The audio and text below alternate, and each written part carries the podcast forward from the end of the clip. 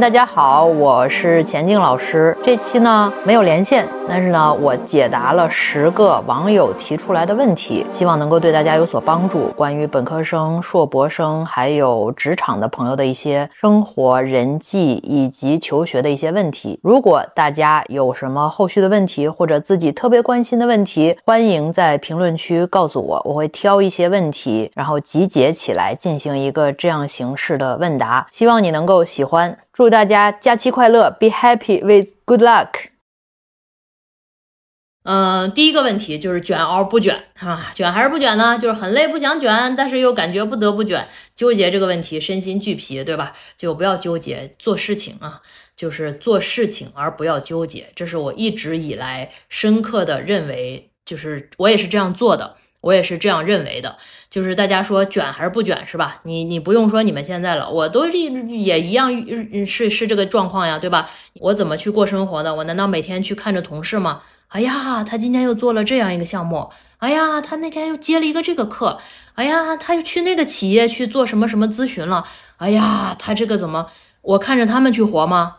对吧？当然了，有的人可能就是这么活的，对吧？但我不是这样的人，就是我在一个阶段有我自己的 priority 啊，我有自己的优先级，我想做什么，我自己忖度做不做这个事儿，可能需要非常长的时间，可能我会想一周、两周、三周，但是一旦我认定了，好，我在这个阶段里边，我就是要做这个事情，那我坚信的一个人生箴言就是选你所爱，爱你所选。就是你选的时候可以纠结，对吧？然后选的时候尽量选你爱的，然后呢，选了以后就是爱你所选，我选的就是对的。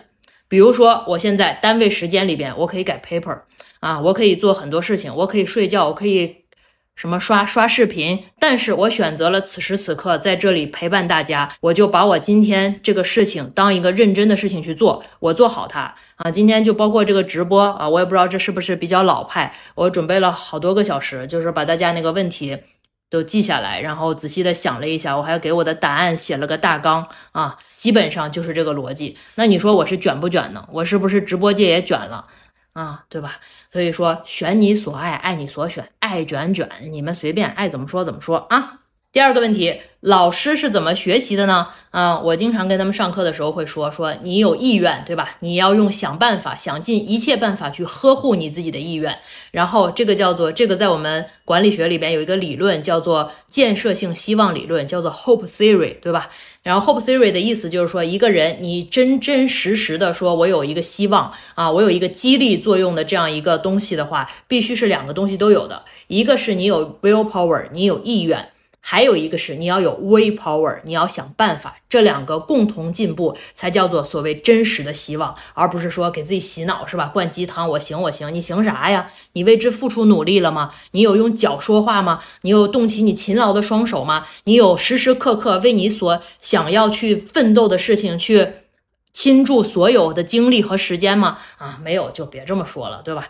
然后呢，他问的是说这个，说有的时候找到位，找到方法是吧？很难很难，就是呢，你的努力，你的力气要如何精准打击呢？啊，这就是你问的这个问题本身就是我给你的答案。一切想找方法的路都不是精准的，是笨拙的，是有的时候显得特别傻的。我给你举个例子。我原来上本科的时候啊，是在国外上的。我上的那个专业呢，就是我现在的专业，就是我基本是从本科就读管理学的。这种社会科学在国外的语境下面，对于一个亚洲人来讲，读起来是非常非常难的。首先，第一关并不是语言，是你的逻辑，你的思维本身。我是这么，我是这么认为的啊。我当时的思维。完败百分之九十九，跟我一块儿坐在那个课堂上面，同样能够考到那个学校里边的人，我那学校是非常好的。就是那些我们经常说人家什么数学不好的外国人，那个思维能力，那个数学啊，我们上那个运筹学，大家拿着计算器啊，有一个印印度的老师在那嘟嘟嘟嘟嘟嘟嘟嘟说，然后这这这这这这，然后就说 equals 等于是等于什么，是吧？人家啪啪啪啪啪，那个满教室的人都在说答案。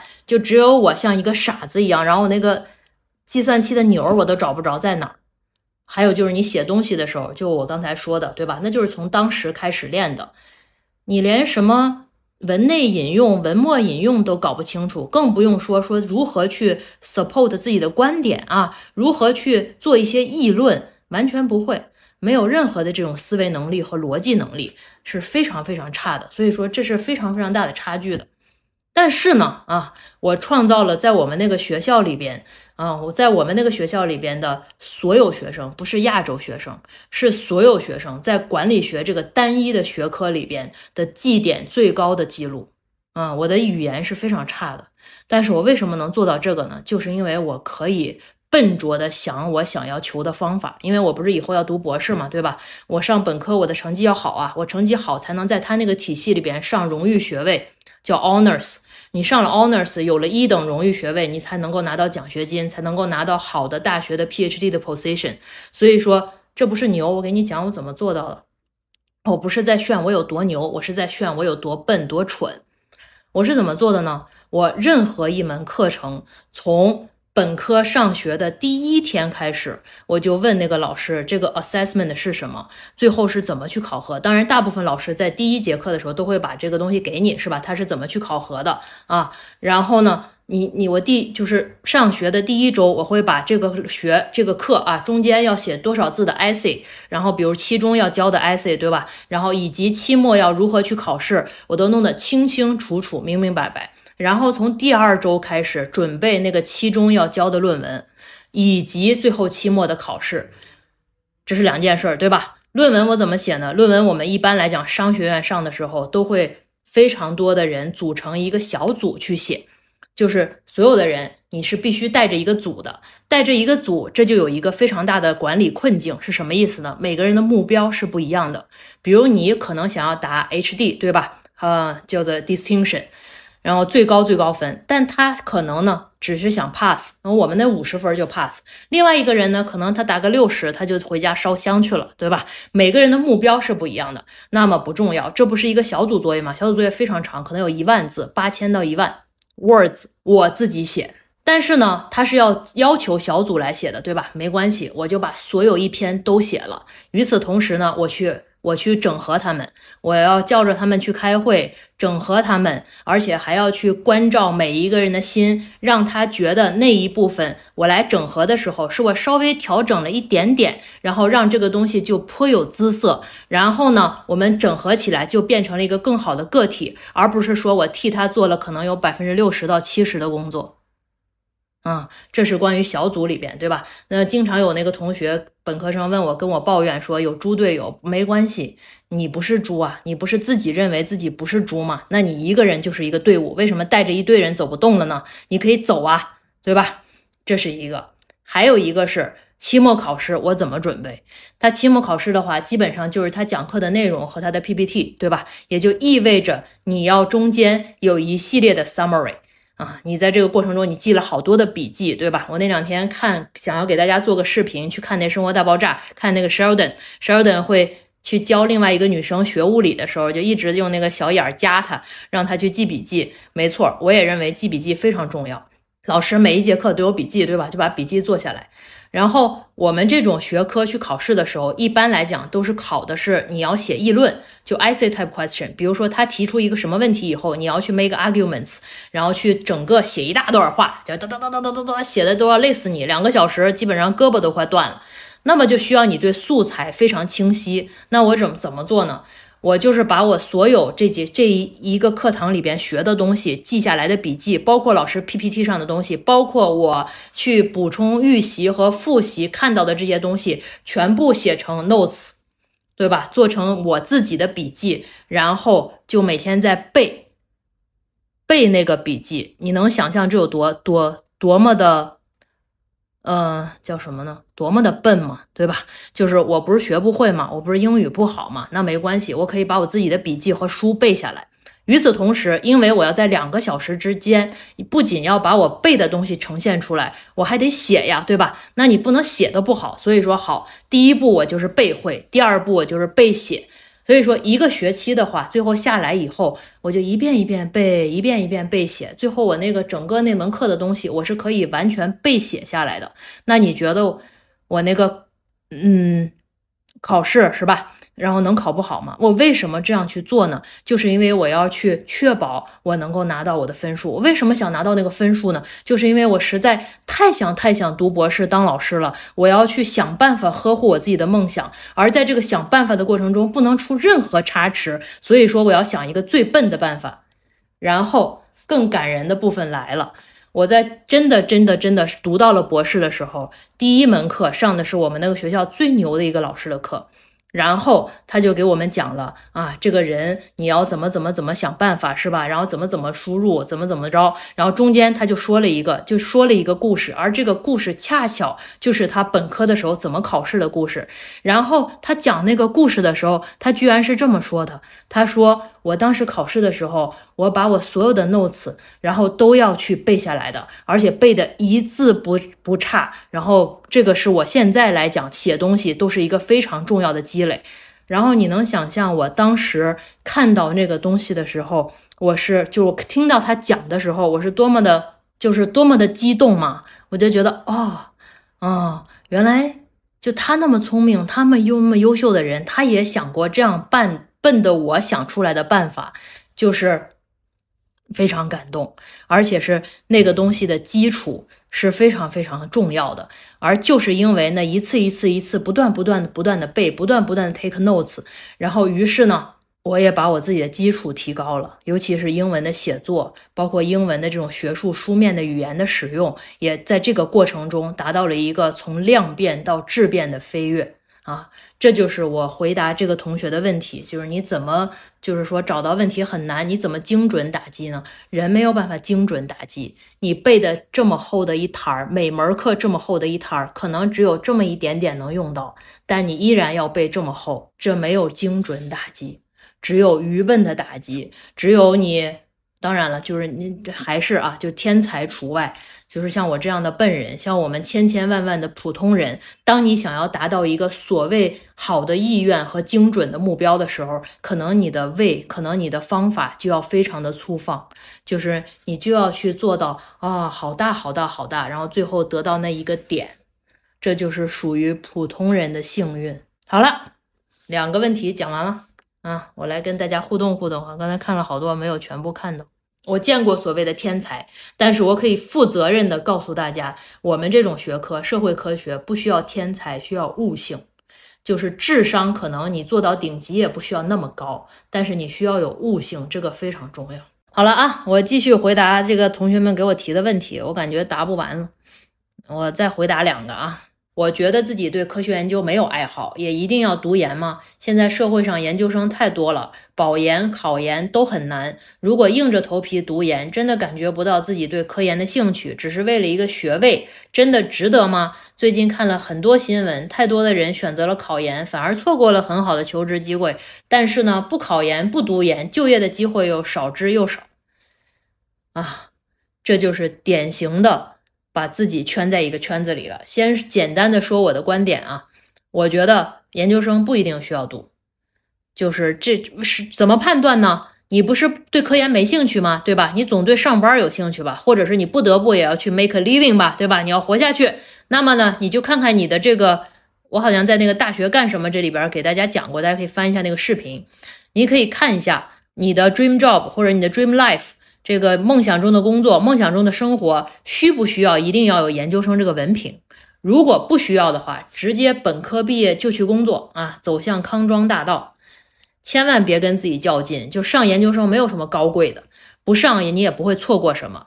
然后呢，你再去工作几年以后，是吧？可能工作上面有一些小的成绩和增长了，然后又觉得有这个学历上的需要了，你再去上一个专业研究生嘛，就到就像到我们这儿上个 MBA 是吧？上个韩老师那边的 MAP，这都是不错的选择啊，而不要把自己卡在说一定要怎么怎么着去上研究生上面。你们怎么就觉得研究生那么高贵呢？我就奇怪了。当然了，不排除有一部分工作它必须要研究生学历，你又特想要那个工作，那你就去上吧，对吧？不然的话，我真不觉得本科毕业以后一定要去上研究生。就像现在我随便在一个班里吧，对吧？包括我自己也带班主任，带那工商管理班的班主任。我问他们说：“哎，你们多少人要上研究生啊？”别别别别，都举手。可能只有四十个人的班里边，可能只有一个人不举手啊，就是这么可怕的一个概率。这是我不认同的。当然，我也不会去拉着大家别上了，别上了，对吧？那是人家的想法，我不会左右想法。但是你要真心问我自己主观的看法的话，我觉得就是我刚才说那判断，我要打定主意不去做科研了，不准备走教职了，或者不准备拿这博士学位了。那我如果我我啊，如果是我的话，我绝不读研究生，我就不读了。我本科毕业就去上班，对吧？我二十二岁、二十三岁我就走入职场。然后我如果聪明的话，是吧，在职场这学校里边学点马路智慧，我二十六七岁我就当小领导了啊。然后我再觉得我要想去再怎么着学习的话，那大把的专业研究生我可以去学习嘛。然后再拿一文凭，再怎么混一混，这不就又往上爬了吗？我何必把自己卡在非要在本科之后赶紧去读书呢？这个思维本身我不太认同啊。当然了，如果你一定要读博士的话，那我还建议你就是一气儿上下来。啊，我就是这么这么认为的。当然了，与此同时啊，我也是一个什么读博士的簇拥者。就如果你觉得你这个科研能力是非常不错的话，我还是鼓励大家读个博士。读博士的性价比挺高的，远高于读研究生。不管你是去就业还是找个教职，这个这个性价比都非常非常高。专升本读个研究生，专升本你可以读 MBA 呀，双非研一。读博怎么准备？那你得去选目标学校嘛，对吧？选目标学校，像有的学校他就直接把你那个拉下来了，就是你看哪些学校可以，然后他们需要什么什么样的要求，然后去联系联系老师啊一类的。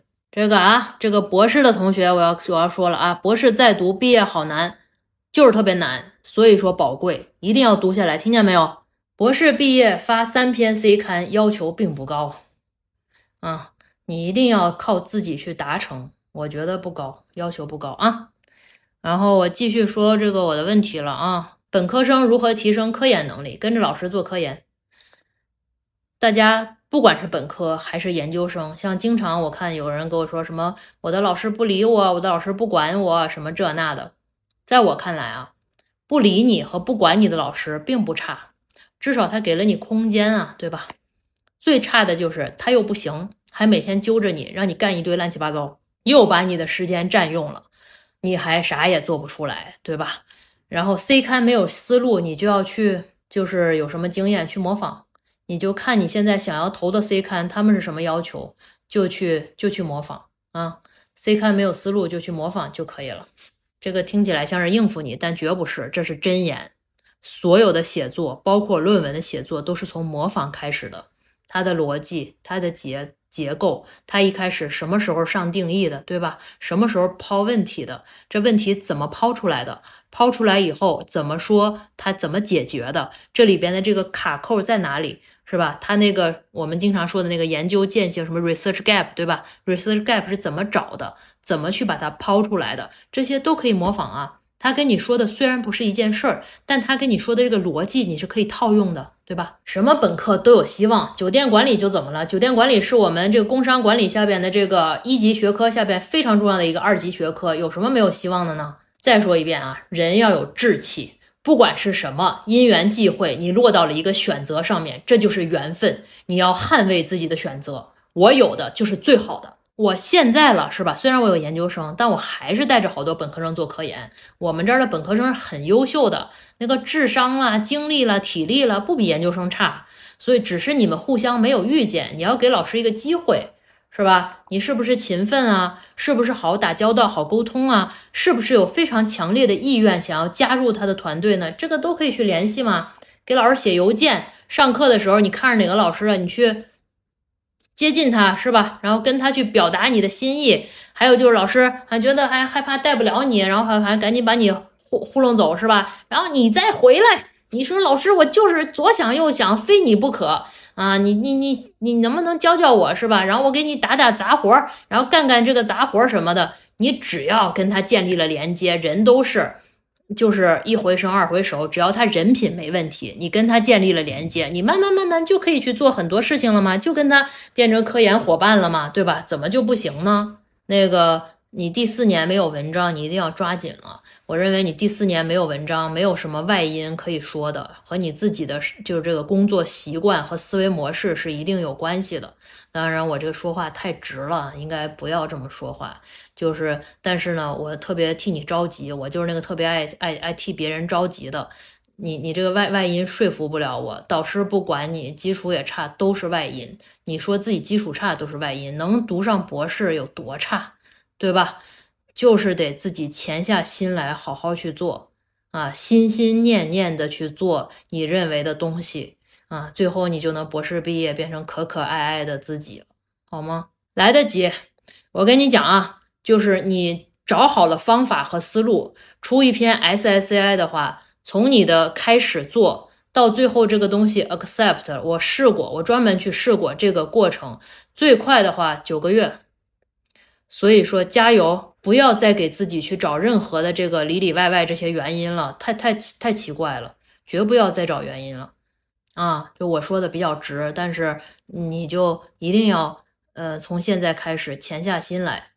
你不是第四年了吗？对吧？你用这一年的时间拼一篇好的 SSI 出来，发 SSI 的过程咋讲？我可想讲了。我是真的特别好讲，我发了四十多篇 SSCI，但是我真的不知道怎么讲。你是说流程吗？怎么去发？就是投啊？怎么找人那网站去投？投了以后怎么去弄？就怎么讲呢？写论文当然不是科研，但是写论文是科研产出的一个必要的环节。科研、科学研究大致说起来有一个流程嘛，对吧？你有科研问题，你想解决这个问题，那么你可能需要去指导。比如说，当然了，我说一下啊，我这是社科研究，科研是一个流程嘛。你有了科研问题，你想去解决这个问题，然后你用不同的科研的方法，对吧？去解决这个问题，然后写论文是你。这个问题发现了以后，解决了这个问题的一个呈现的方式啊，这只是一个呈现方式，跟全世界的学者、全世界的人类是吧？我们不是为了为人类知识做贡献的吗？所以说这只是一个途径和方式而已。所以说科研当然不等于发论文了。我继续回答问题啊。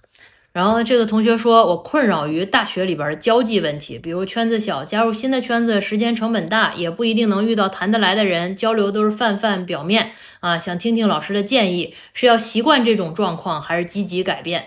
另外一个还有个类似的问题，说人际关系方面。大学里很难交到好朋友，上的课不一样，各忙各的，怎么对待室友这个角色也是个问题。有的人天然会幻想和室友成为好朋友，但是实际上生活在一块儿的人更容易发生矛盾和冲突。我有了解到一些寝室里边是存在挺多问题的，是吧？就是这个问题，是吧？我说我自己主观的想法，我觉得吧，就是干啥都别强求。嗯，就是比如说你说到的这个问题，就是你特难融入啊，什么这些，那就不融入了，算了吧。我是这么认为的，就是你用单位的时间去做自，去为自己提升啊，去学习，去就是交朋友，其实也是一个非常既抽象又。又具体的一个概念，对吧？交朋友可能很多时候，你像我有年轻的时候，在十几岁的时候，我经常觉得特别孤独，就是我周围能够碰到的人，我觉得他们都配不上我，啊，不，他们可能也瞧不起我啊，就是他们可能也不喜欢我，嗯，怎么说呢？就是我的理想他不懂，嗯，我所喜欢的、感兴趣的价值，他们也根本就没有思考过，就是所以说，但是他们可能也觉得我像个呆子一样，对吧？就非常 nerdy。我当然我有个好妈妈，然后她就教育我说，比如室友啊什么这些，她就会说说，不管是能不能成为好朋友不重要，但人你连自己的室友是吧都管理不好，跟他们能维持一个和谐的关系，给自己创造一个好的小环境，这个你在社会上是玩不转的啊，就一定要你要想办法用智慧把大家搞定。起码是能够维持表面的和谐，是吧？咱们俩表面上嘻嘻哈哈过得去，这样的话，你才能够有充分的空间和心情去干你自己想干的事儿啊。基于这个观点，我并没有跟很多室友成为朋友，或者是很多所谓的同学或者周围的人成为朋友，但是呢，我也没有因此造成太多的困扰啊。相反，在那个阶段里边，然后我非常喜欢 Internet，嗯，就是在网上看了各种各样的。嗯，就是特别感谢互联网给了我这种非常闭塞内向的小孩一个一个很好的空间，让我觉得大千世界里边，然后我不是孤独的，然后我的思想是呃有人去跟我有共鸣的啊，然后我只要呃忍着，然后我只要在我的自己的小角落里边好好的去握着我的头，是吧？然后呵护好自己，然后等我慢慢长大，我能够走出去的时候，必然有属于我自己的朋友。事实上也确实是我现在是一个有朋友的人。所以说呢，就像你们说的，什么硬什么圈子太小了，什么大学里还有这圈子那圈子了，还有鄙视链了，我觉得都是因为眼太小的缘故。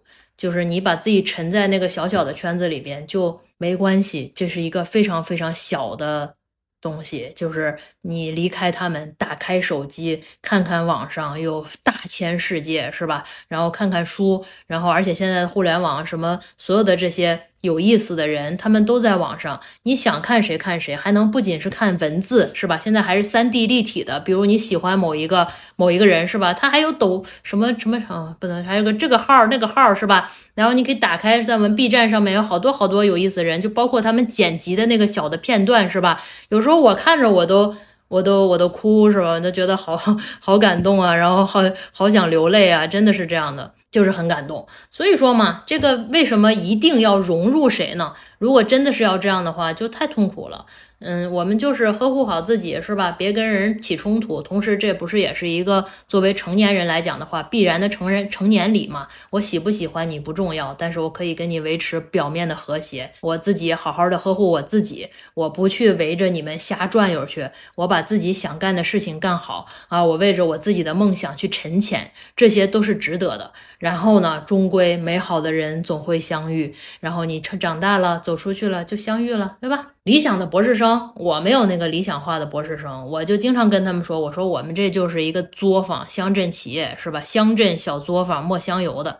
就咱就是为了一个共同的目标，一起去挂着名字的事儿，好好去努力就行了，是吧？然后勤奋，互相，我不对你耍滑，你也不对我耍滑，我做事毫不犀利，你也毫不犀利，然后咱都动动脑子，尽量想想办法，把自己这点事儿干好，就挺好的了。至于说你性格什么好不好了，你是不是每天对我点头哈腰了，给我端茶倒水了，千万别是吧？就是我我我谄媚不了你，你也别谄媚我，就咱俩。好好的一起去共事就可以了。至于说其他的啊，你又带来什么啊？你是个非常阳光桑晒的人，能够照耀像我这样有点内向的人，那我也很开心啊，对吧？然后你和我一样内向，我也很开心啊，就都行。嗯，还没进实验室，怎么跟教老师交流啊？当网友啊，多跟老师说你自己，让他了解你。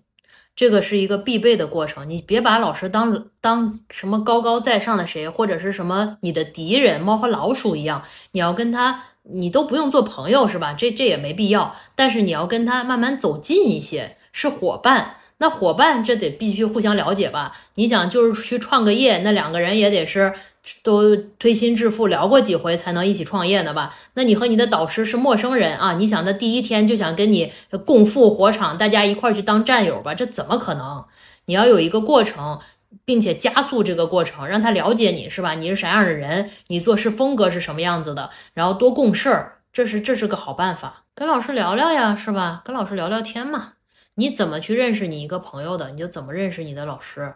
你跟他汇报汇报。你一天大概的这个 schedule 是什么样子的？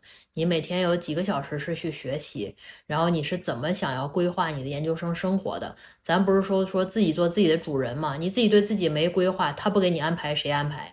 对吧？你不要按他安排你，你要安排他，让他配合你的这个时间安排，这是非常重要的。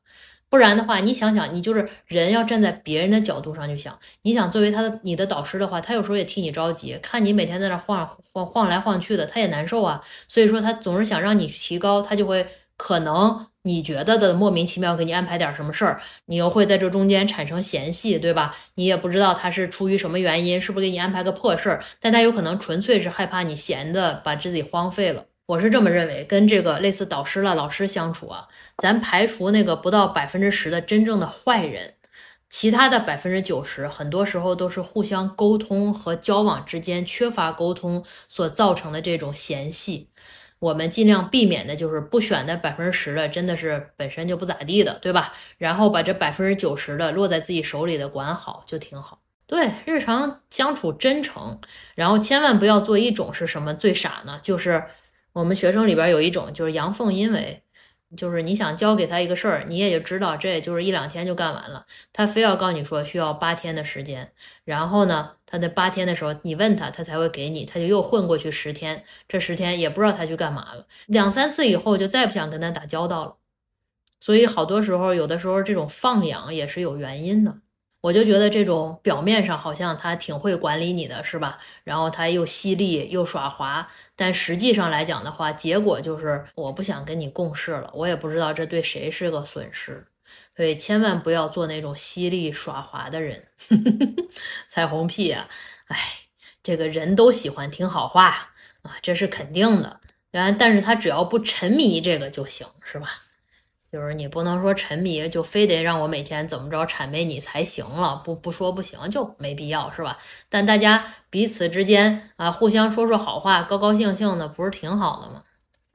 老师在群里发信息一定回复吗？我跟你说个心态啊，老师在群里发了信息，看什么类型的信息，比如他发了一个什么某某会议或者某某什么东西的话，要我都觉得你就不用，你就不用回复了。就这种让让你知道的不用回复，但如果说问你们意见，或者是让你们发表什么东西，那你要回复，或者是你有什么意见，你要去说，这是可以回复，啊啊，大家把导导师当正常人，而且呢，就是。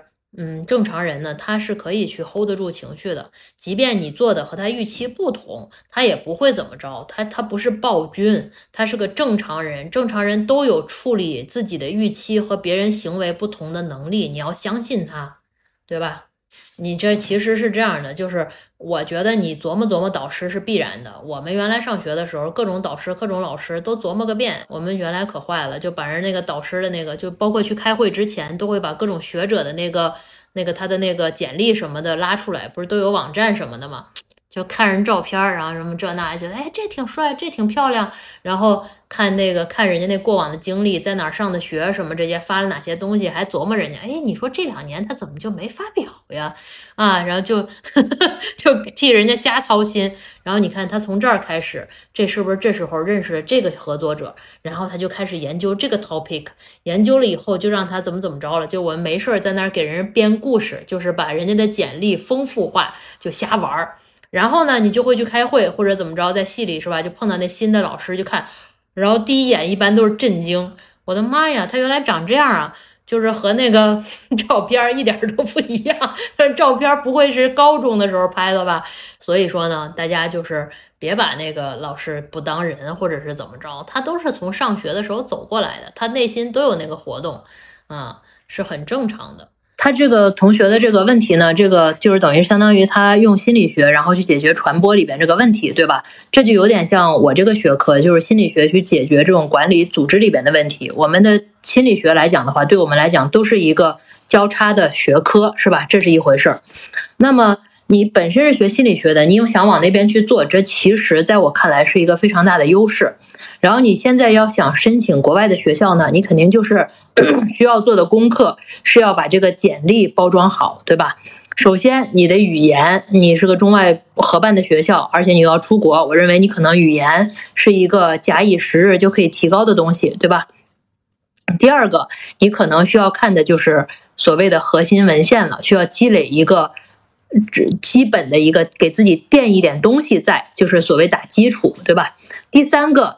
你需要学的是研究方法啊！我不知道你学过心理学，你应该可能，如果心理学在传播结合的话，你可以去去去问问董老师，到时候他开直播的时候，肯定他更专业。我的想象是，心理学和任何学科交叉，最后可能都是做定量啊！我不知道，我自己是做定量的。那么你一旦做了定量的话，然后这个东西的话，又涉及到你要学一部分。呃，一坨这个研究方法啊，比如说这个数据怎么，这个实验怎么设计啦，然后模型怎么搭建啦，然后以及模型里边去怎么去构建这个逻辑啦，以及后期你怎么做实验了，包括这一串的流程，这是你要补的功课，对吧？不仅是文献，包括这一段也是你非常需要去做的东西，这是两部分的功课啊。除此以外，从结果论来讲，你要去包装你的简历，可能你还需要。啊，有一些的成果或者过程中的成果，或者有一些这种 working paper 啊，这是你去包装自己简历里边所呃所需要的这么一个过程和东西。那么你现在有一个非常大的缺缺失的东西，就是你是一个人，对吧？但是一个人也有一个非常大的优势，就是没有人管你。还是我刚才说的，你有大把的时间可以做这个事儿。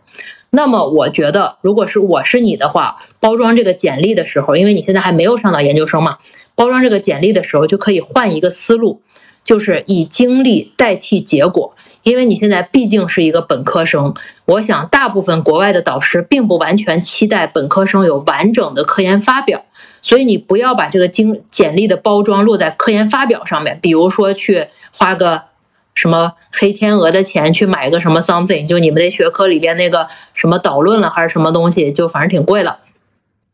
并且非常没用啊！我认为没有用，尤其对大学外国老师看起来可能就更没用了。不知道你发了一什么，你不要去沉迷于最后出来的那个结果，而去把自己的简历包装成过程性。比如说，你带过多少个实验，这个实验的被试的规模是多少？你在这个过程中怎么锤炼了自己属于自己的 leadership，属于自己的管理的能力？然后在这个过程中怎么跟这些被试去打交道的？遇到了哪些困难？有哪些的 problem solving 的这个能力等等等等等等，这些是吧？这个是一个部分，还有一个是可能你读过哪些的文献是吧？对这些经典的文献有自己的理解，然后传播学里边拉起几个主线来，你能够说清楚，并且在这几个主线里边，当你联系这个导师的时候，我不知道你是不是去国外读的 by research 的，对吧？如果你读 by research 的话，可能更有优势。然后你去。你去读这个的时候，然后你在这几个方向上面跟它有哪个搭界，然后在这个搭上的过程中，你想要怎么去延伸，这是你对科研里边你的逻辑思维能力，包括你的科研积累，同时你再加上你的这个数据分析能力，对吧？你可以用自己的这个闲暇时间学一学基础的，就这些 paper 里边经常。呃，用到的这些，比如说 R 啦，什么 M Plus 了，我不知道你们那个学科用什么，你把这些都学一下啊，你可以熟练的掌握，这都是你一个人的时候可以去学习的，同时展现出来充分的，就我说的，你有意愿，你非常勤奋，你又具备这个学习能力和一定的学习技能，我相信大部分老师都是会愿意要你的，你这个简历直接就脱颖而出了。好了，今天的节目就到这里。欢迎大家订阅，也期待在评论区听到大家的声音。我们下期再见。